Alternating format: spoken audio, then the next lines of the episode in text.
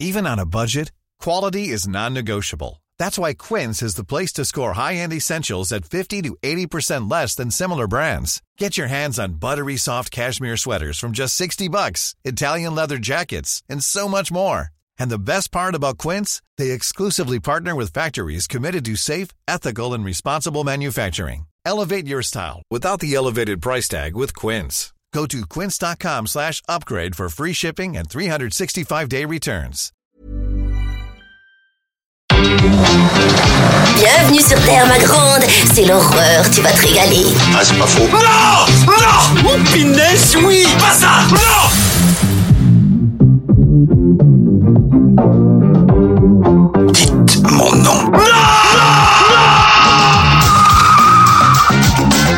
Je vais appeler Internet et leur demander faxer les numéros de téléphone de toutes ces femmes.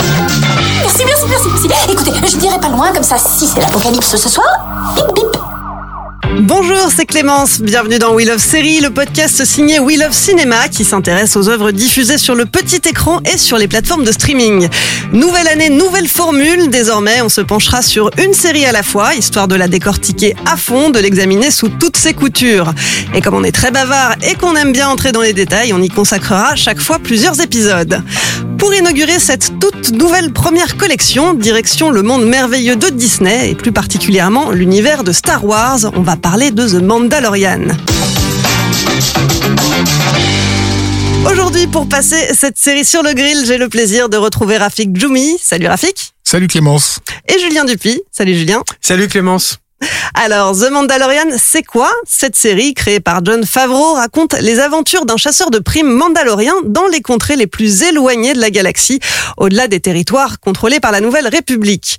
On est en plein dans la saga Star Wars, l'histoire se déroule 5 ans après le retour du Jedi et 25 ans avant le réveil de la Force. On va y revenir évidemment.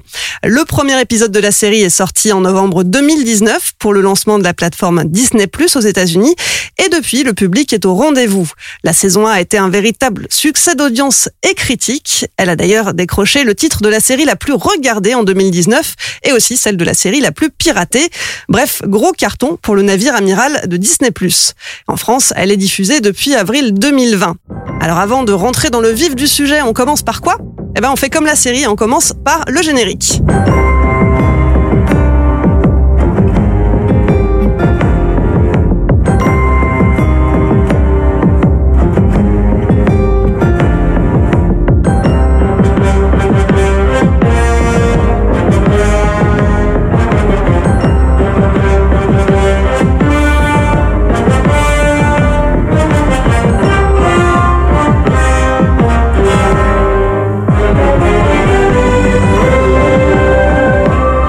Alors c'est le moment où je me tourne vers mes experts, hein. Julien, Rafik. Le générique, c'est le passage incontournable pour toute série. Celui-ci, vous en pensez quoi? Ça vous évoque quoi? Alors, Déjà, il est beaucoup plus court que ce qu'on vient d'entendre. je, je pense que c'est le premier truc qu'il faut dire, non, Raph tout à fait. Euh, il, est, il est composé de, il est en deux parties parce qu'il y a le, il y a le logo déjà, euh, le logo euh, de, des franchises Star Wars Disney, euh, qui est intéressant, sur lequel Julien a peut-être quelque chose à. Non, pas rien de spécial. C'est assez joli, c'est assez graphique, ça, ça fonctionne bien, oui. Et ensuite, effectivement, quelque chose de, de, de très bref puisqu'il s'agit juste de Mandalorian. Donc, il n'y a pas de, de, nom de, créateur, on n'a pas de, de générique à, à proprement parler. Euh, on est là vraiment dans quelque chose d'assez euh, impersonnel au, départ. Mais en fait, ce qui, ce qui surprend le plus quand on découvre la série la, la, première fois, c'est que le nom de Star Wars est évidemment associé à une musique très identifiable, euh, qui est celle de, de, de, John Williams et le son du London Symphony Orchestra. Et là, tout d'un coup, l'apparition de, de techno, enfin de rythmique techno dans dans l'univers Star Wars euh, prend par, par par surprise et, et c'est quelque chose qui au fond était assez bienvenu mais qui, qui, qui est une une, une note d'intention euh, de, de dire que oui on va se permettre aussi euh, cela De sortir voilà. un peu du cadre. Et c'est pas quelque chose qui est, c'est quelque chose qui a été balisé en fait par le par le temps et on, on y reviendra dans l'émission par rapport à à ce qui tourne autour de l'univers Star Wars, c'est qu'il y a, il y a- il existe une série euh, de, de, de SF qui est née du, phénomène Star Wars, hein, qui, qui est Battlestar Galactica, qui, était diffusée à la fin des années 70, et dont il y a eu un reboot euh, euh, au début des, des, des années 2000. Euh, et, ce, et ce reboot s'était entre autres distingué par son approche musicale qui était euh, qui était très très éloignée de, de celle de, de associée à la, musique symphonique dans l'espace. Euh, C'était une musique de Bert McCreary qui utilisait beaucoup de percussions, beaucoup de, de rythmiques, euh, euh, on va dire plutôt mo- modernes. Et donc en, en choisissant de- de- de- d'aller dans cette direction, euh, euh, Ludwig euh, Göransson, qui n'est pas spécialement compositeur de musique de film, puisqu'il travaille euh, avec euh, Childish Gambino, notamment sur, ses- sur trois de ses albums, je crois. Euh, ben il a il a il amène d'une certaine façon l'esprit euh, musical de Battlestar euh, il le ramène vers, euh, vers euh, vers vers Star Wars. Et ça colle ça marche. En fait ce qui est le plus surprenant dans cette musique c'est qu'elle fonctionne. Elle est acceptée elle n'est pas rejetée Alors c'est vrai que moi je, je, n'ai pas tes connaissances euh, en musique, euh, en musique euh, ciné et série, mais mais ça m'a tout de suite évoqué une ambiance très western finalement. Oui, c'est ça. Surtout, je pense, c'est-à-dire que Rafik a parlé de techno, mais ce qui était, ce qui se distinguait aussi chez Bert Cré, après, il m'arrêtera tout de suite si je dis une nannerie, mais ce qui se distinguait en fait dans sa musique, c'est qu'il y avait aussi, et surtout pour moi, c'est ça qui m'avait étonné, un côté hyper tribal en fait là-dedans, avec des, des, des tambours qui finalement étaient très guerriers, qui auraient pu apparaître dans, je sais pas moi, un film avec euh, que des Indiens euh, d'Amérique du Sud par exemple, et évidemment aussi dans, dans Mandalorian, tu, tu penses forcément au western comme tu l'as dit, c'est-à-dire qu'il y a, il y a presque un petit côté euh, Ennio Morriconien, j'ai envie de dire, je, je reste à la base, euh, Rafik, pardonne-moi, Non, non, non, mais mais, voilà, il y a, y, a, y a un truc comme ça, et, et dans le, comment dire, dans le, dans le dans le la, la, la fulgurance en fait du thème et de certaines sonorités en fait qui sont là voilà qui, sont là pour euh, souligner le son ou souligner un moment euh, très particulier en fait un, un événement en fait à l'intérieur à l'intérieur du film qui est évidemment quelque chose que que Morricone avait très clairement mis en place et euh, et a, et a, et a, et a fait euh, euh, traverser les époques. en fait. Ouais. Et la ligne mélodique euh, jouée par les cuivres dans, sur ce sur ce morceau, elle, elle, elle s'inscrit beaucoup plus dans l'héritage euh, d'une autre franchise qui est celle de Conan en fait, et d'un univers euh, sérialesque associé euh, à, à l'heroic fantasy, Voilà. euh, qui est quelque chose aussi qui avait disparu euh, de, de Star Wars, mais qui était là à l'origine.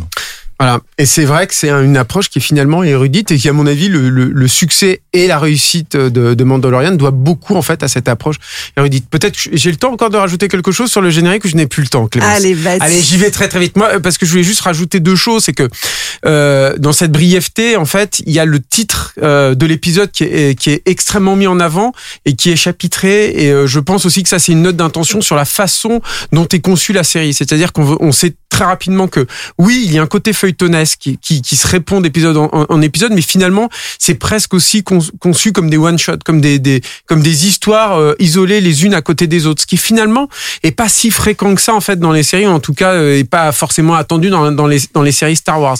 Donc même s'il construit une histoire, il y a une trame générale, à mon avis, c'est pas celle qui est forcément la plus intéressante en plus dans, dans Mandalorian. Euh, ça, c'est la première chose. Et je pense aussi que le fait qu'il y ait aucun nom de, de, de, de membres de l'équipe aussi. Euh, alors ça c'est plus classique, mais je trouve que ça fonctionne, te plonge totalement en fait aussi dans la, la, la fiction et dans l'histoire en fait qu'on va te raconter. Ça s'efface, ça déborde pas sur les images.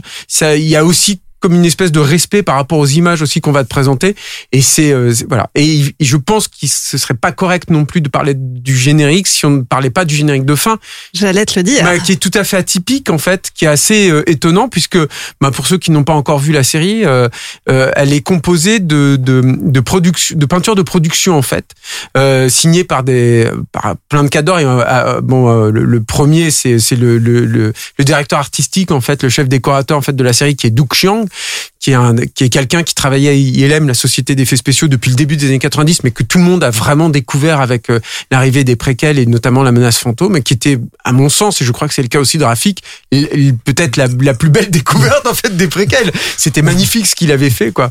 J'ai tendance à considérer que c'est la seule bonne chose sur, la- sur toute la Alors, prélogie. là-dessus, je ne suis pas d'accord, mais, en tout cas, design, le design de Doug Chiang, mais c'est magnifique, admirable. voilà. Et, euh, et, euh, et donc, et ce qui est intéressant en fait de, de ça, c'est que alors on retrouve le côté pictural, on reste aussi doucement dans le dans le dans l'univers du, du de la série, ça c'est vrai, mais mais c'est aussi une posture, euh, j'ai envie de dire presque méta en fait. C'est-à-dire que tu es là, euh, euh, tu, vas autant aimer en fait Mandalorian euh, pour euh, ce, que tu vois à l'écran que pour ce- comment elle est, comment cette série est fabriquée, ce qui elle sous-tend en fait dans sa fabrication. Et ça, je pense que making of. on- on va- voilà. Et je pense que, en fait, parce qu'il y a un côté, il y a, il y a un commentaire en fait sur ce qu'est Star Wars et comment on a vécu à apprécier Star ça, Wars en voilà, tant que fan. exactement. Comment comment Star Wars ça fait travailler l'imaginaire de ses fans en fait, puisque évidemment euh, euh, il fut une époque où il fallait attendre trois ans pour la sortie de- de- de- d'un d'un nouveau volet et, et les fans avaient tendance du coup à se jeter sur tout ce qui portait le label Star Wars et effectivement c'est à cette ép- à cette époque-là les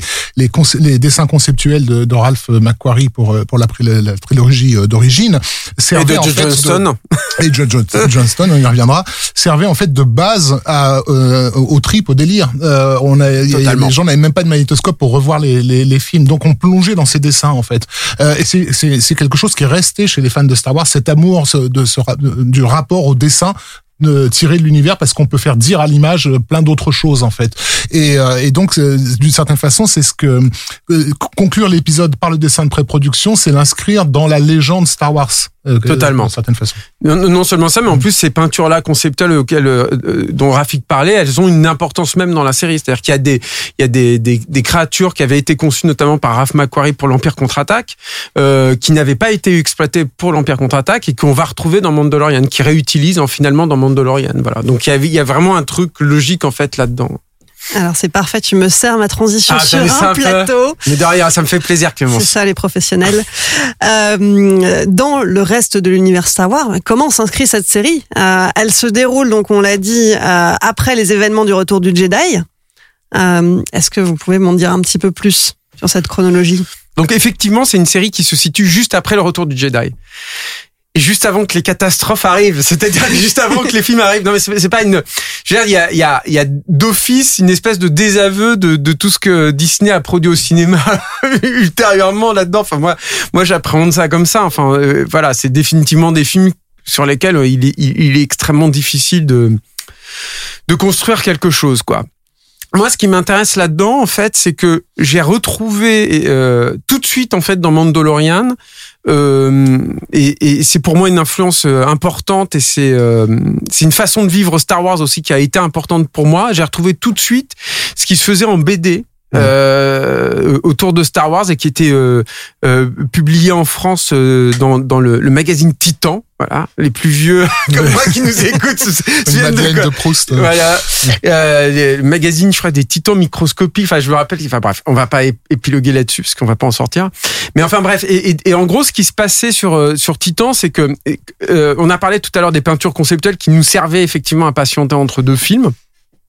Mais ces bandes dessinées en faisaient partie, ou en tout cas, euh, ce qui- ce qu'il faut souvenir, enfin, ce dont, ce dont il faut se rappeler, c'est que aujourd'hui, du, du, du Star Wars, on en bouffe tout le temps, tout le temps, tout le temps. Mais c'est vrai qu'il y a eu un après euh, le retour du Jedi, bah, il n'y a pas eu grand chose, quoi. C'est-à-dire que il y avait une série animée, euh, il y a eu des films, des téléfilms plutôt avec les, les Ewoks euh, qu'on avait plutôt envie d'oublier assez, assez rapidos, Mais, quoi. euh, magnifique. Mais, Euh, Il y en avait eu deux. Le premier était sorti en salle chez nous, à l'aventure des Ewoks, avec euh, avec une chanson de Dorothée, donc euh, Exactement, qui a marqué Bon, ouais. l'histoire. Je ne voulais Et- pas et- parler voilà. de ça, Rafik, ne Et le deuxième, pas de ça. le deuxième téléfilm, La bataille d'Endor, est sorti directement en vidéo. Et il y a eu donc la série animée Droids.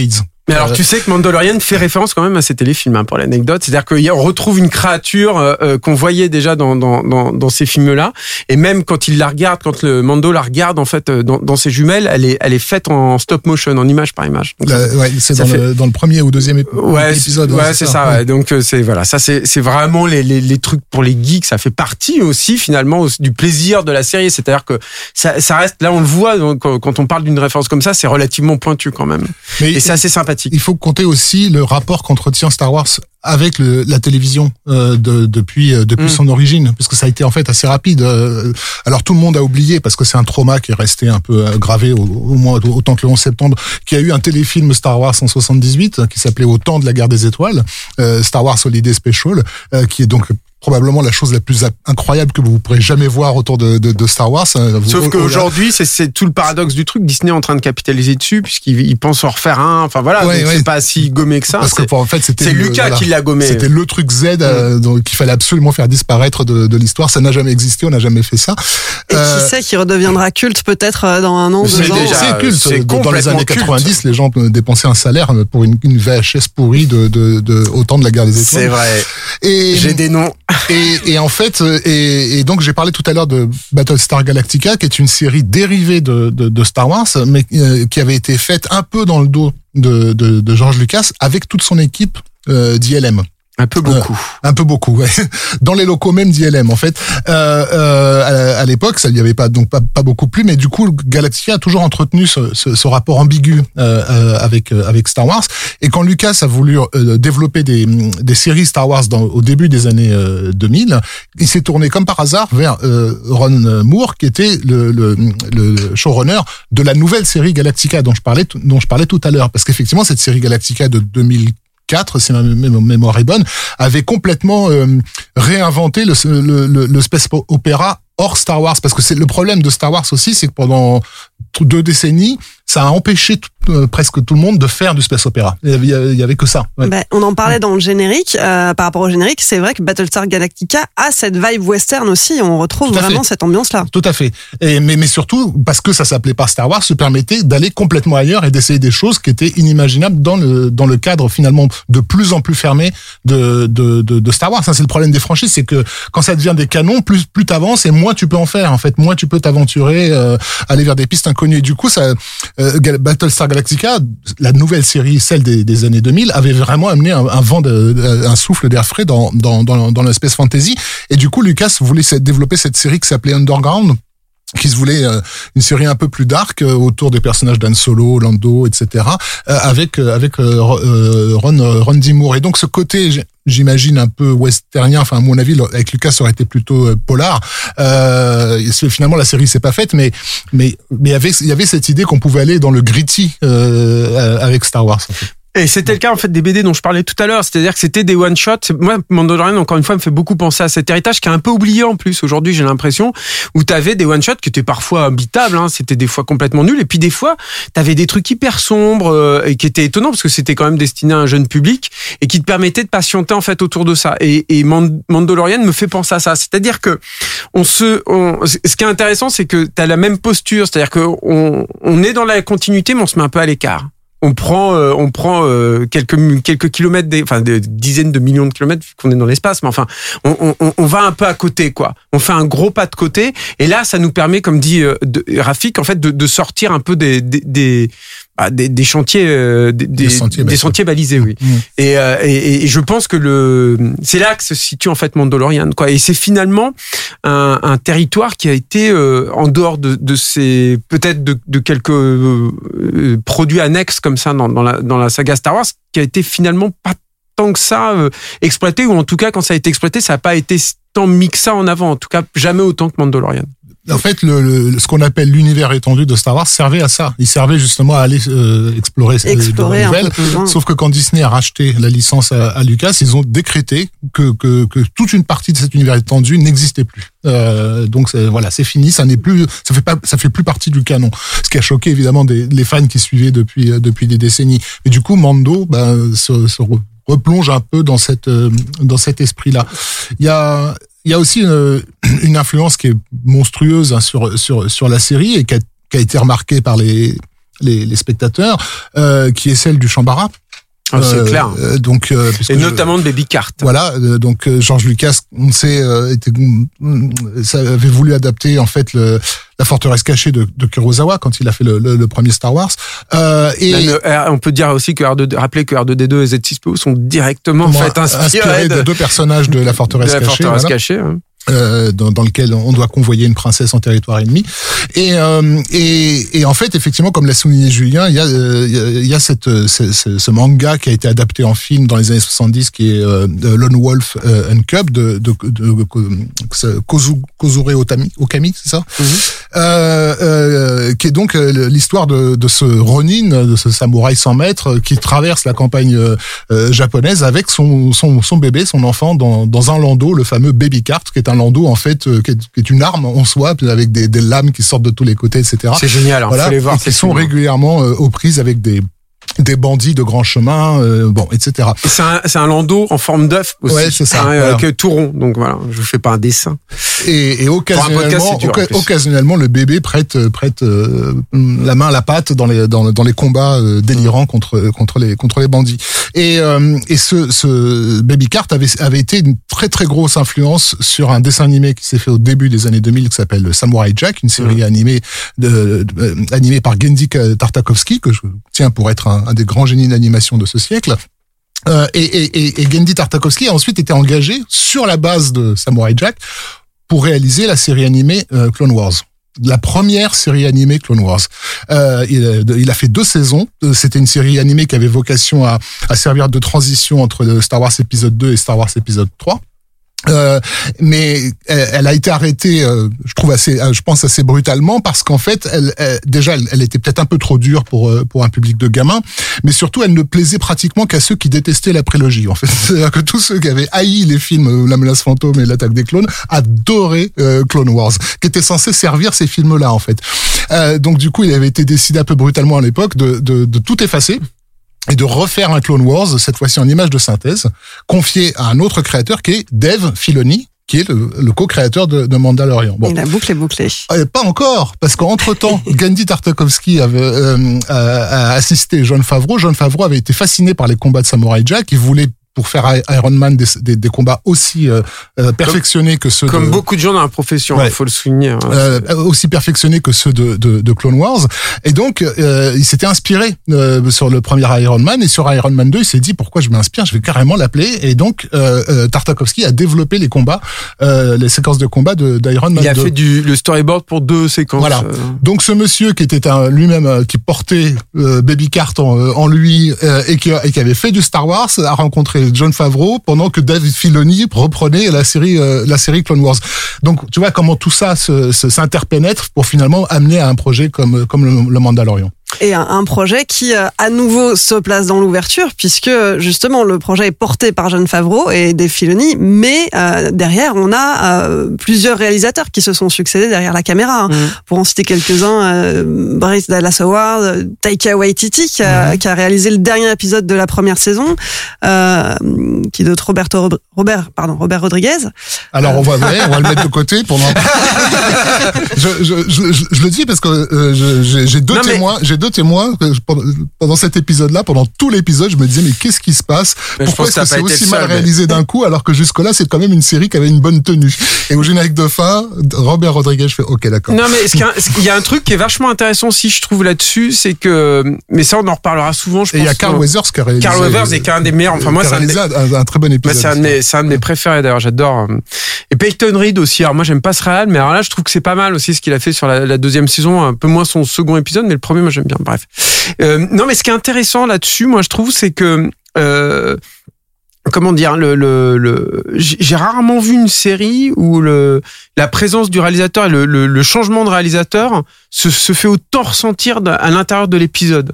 Je, je, trouve que mais je pense que c'est lié euh, profondément à la à la à la façon dont cette série là est, conçue aussi mais je, vais je vais développer un peu Clémence parce que je sens que tu n'es pas d'accord avec moi ça ne me plaît pas ah non, je, je, au contraire, je suis toute oui, justement. mais, mais, mais, euh, mais, je trouve que c'est vrai qu'il y a, il y a, il il, c'est assez inégal en fait au niveau de la réalisation et tu vois vraiment des, des, des, des différences et même pas la même patte en fait. Vraiment, la, la, la, présence du cinéaste se fait sentir vraiment dans la série comme je le, je le vois pas si fréquemment que ça. Moi, je trouve dans les, dans les séries télévisées. Bah, c'est le risque en confiant justement la caméra à des réalisateurs différents. Hein. On a vu ça avec euh, X-Files. Oui, mais, mais, ouais, mais là, je pense que c'est surtout que euh, même si tu as John Favreau qui est très présent et tout, je pense que c'est aussi une série qui où il y a moins le, le la logique euh, du showrunner euh, tout puissant. Je pense que c'est plus compliqué que ça en fait sur sur Mandalorian. Enfin moi c'est comme ça que je l'explique.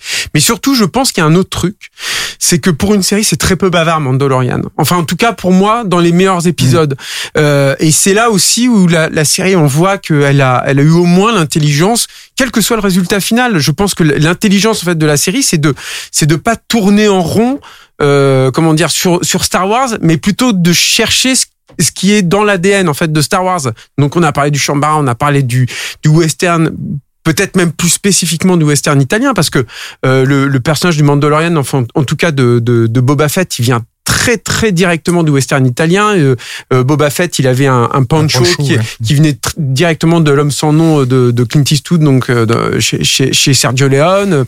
Euh, je, évidemment, on se rappelle tous que son papa s'appelle Django, qui est aussi une franchise énorme, en tout cas un personnage phare du, du western italien.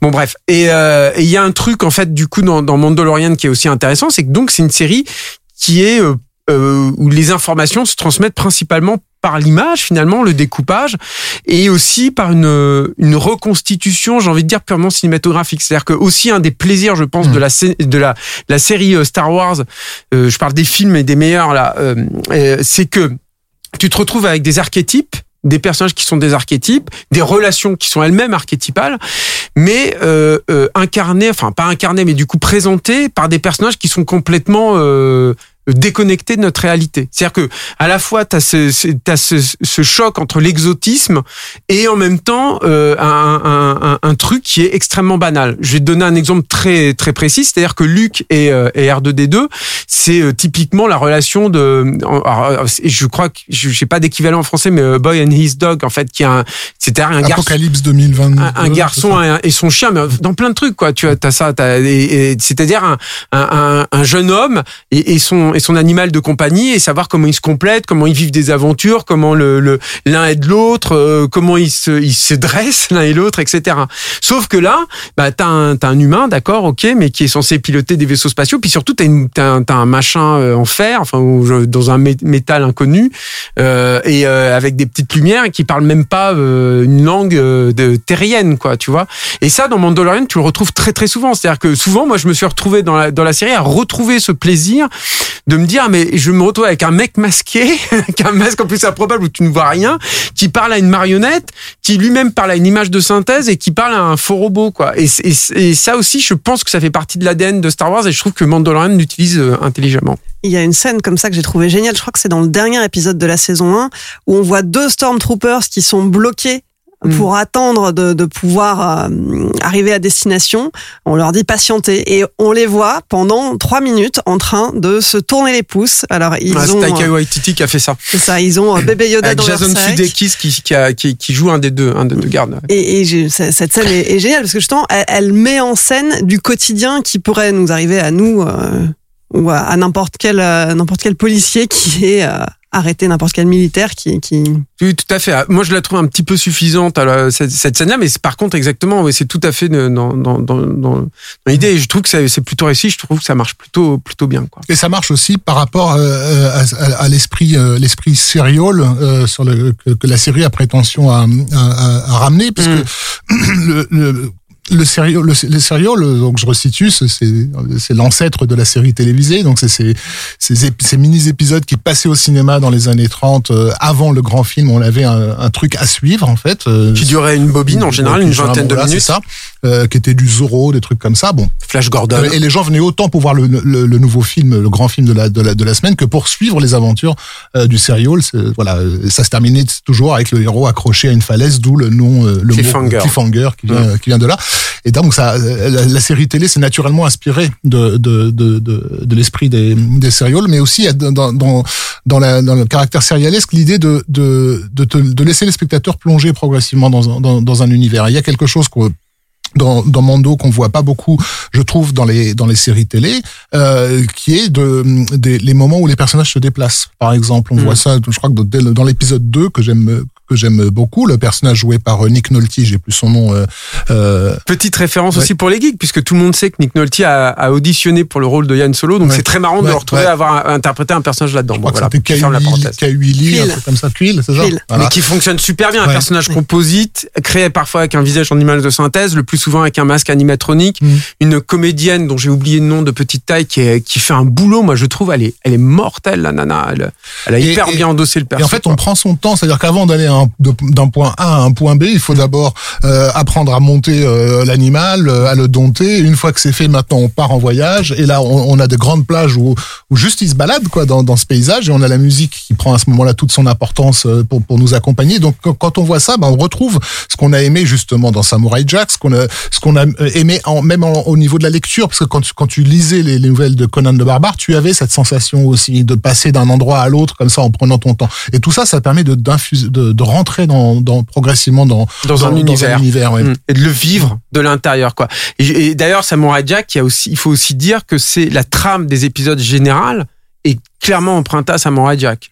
Mm. C'est-à-dire que Samurai Jack, c'est un personnage qui explore des mondes. Il y a une menace générale. Et à chaque fois, euh, le- la menace générale, on, on l'évoque en général au début de l'épisode et à la fin de l'épisode. Et au milieu de l'épisode, il y a euh, un mini-monde à l'intérieur de ce grand monde qu'il est en train d'explorer. une mini épreuve, on Une va mini dire. épreuve. Et c'est exactement, en fait, aussi la structure, en fait, de Mandalorian, en fait. C'est encore un truc euh, que Jenny Tartakovsky a. Et- Alors, on a, on a parlé de la structure, on a parlé des réalisateurs, euh, mais on n'a pas parlé du plateau, de comment ça se passe pendant euh, le tournage. Mais les deux sont liés en fait.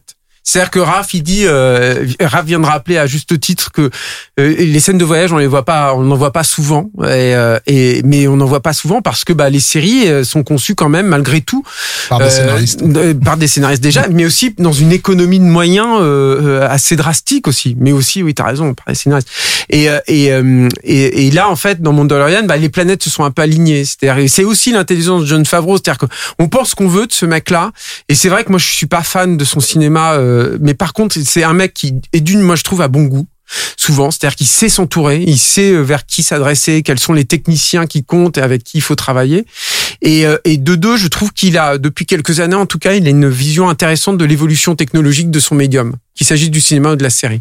Et ça, ça, ça, il le démontre encore, il le prouve encore une fois avec Mandalorian, il est arrivé pile au bon moment. C'est-à-dire que, en gros, ils ont utilisé ce qui s'appelle le stagecraft. Vous pouvez voir des, vidéos de tutos, enfin de- des vidéos démonstratives de ce qu'on appelle les VFX breakdowns. Ce sont les, démonstrations d'effets visuels en fait, assez facilement sur le net. C'est- très facile à trouver, mais c'est hyper impressionnant. Vous allez voir, c'est vous voyez ça, vous dites ah j'en veux un, j'en veux un tout de suite. Et en gros, c'est euh, c'est- ça exploite des technologies qui étaient déjà euh, dans l'air depuis très longtemps, sur lesquelles on a, à partir desquelles on a tourné Gravity, même des, des scènes de collatéral de Michael Mann avec Tom Cruise avaient été tournées grâce à ces technologies-là, qui sont que euh, aujourd'hui avec les, les, les grands écrans de LED, tu peux diffuser une image, mais cette image-là peut aussi euh, produire la lumière qu'elle est en train de diffuser. C'est-à-dire que si tu diffuses un soleil, euh, je grossis le trait, hein, évidemment, c'est pas comme ça tout à fait dans la réalité, mais en gros, si tu grossis un soleil, ce soleil va produire sur ton plateau et sur les personnages La, lumière soleil, cette ouais. lumière. C'est-à-dire que tu vas avoir ce qu'on appelle la, enfin, la Une, inter- une interaction, en fait. la lumière principale et une interaction directe en, en termes de lumière d'ambiance entre ce qui est diffusé à l'image et ce qui se produit sur ton ta petite portion de plateau.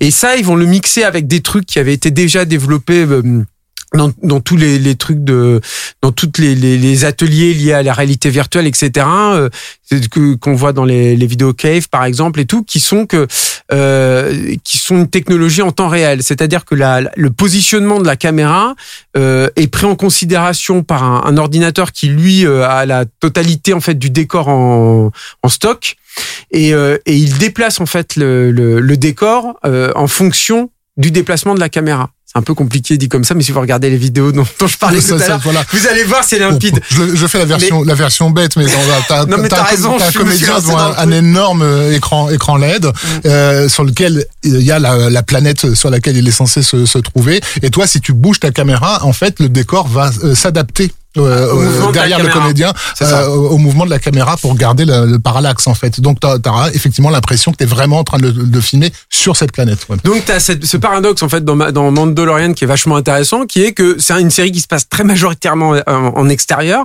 mais qui n'a été quasi, euh, enfin qui n'a été tournée quasiment qu'en intérieur, quoi. C'est-à-dire sur ce sur ce plateau euh, qui est minuscule avec des toutes petites portions de plateau pour de vrai et, euh, et qui permet quand même aux comédiens de, de, de voir où ils sont. Exactement. Euh, Ça, c'est Giancarlo Esposito qui l'a Qui en euh, qui en parlait comme quelque chose. Ça fait plaisir parce que c'est des gens qui sont habitués justement aux, aux- aux écrans verts. Là, maintenant, ils voient où ils sont. Quoi. Donc ça, ça joue quand même sur leur jeu.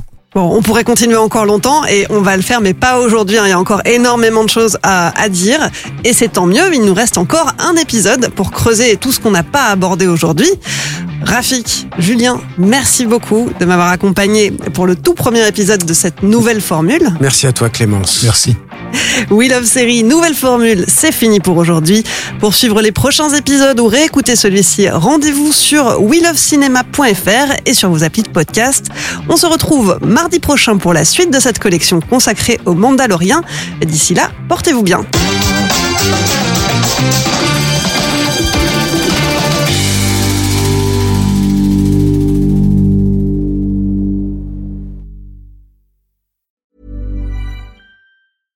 When it comes to your finances, you think you've done it all. You've saved, you've researched, and you've invested all that you can. Now it's time to take those investments to the next level by using the brand behind every great investor, Yahoo Finance. As America's number one finance destination, Yahoo Finance has everything you need, whether you're a seasoned trader or just dipping your toes into the market. Join the millions of investors who trust Yahoo Finance to guide them on their financial journey. For comprehensive financial news and analysis, visit yahoofinance.com, the number one financial destination, yahoofinance.com.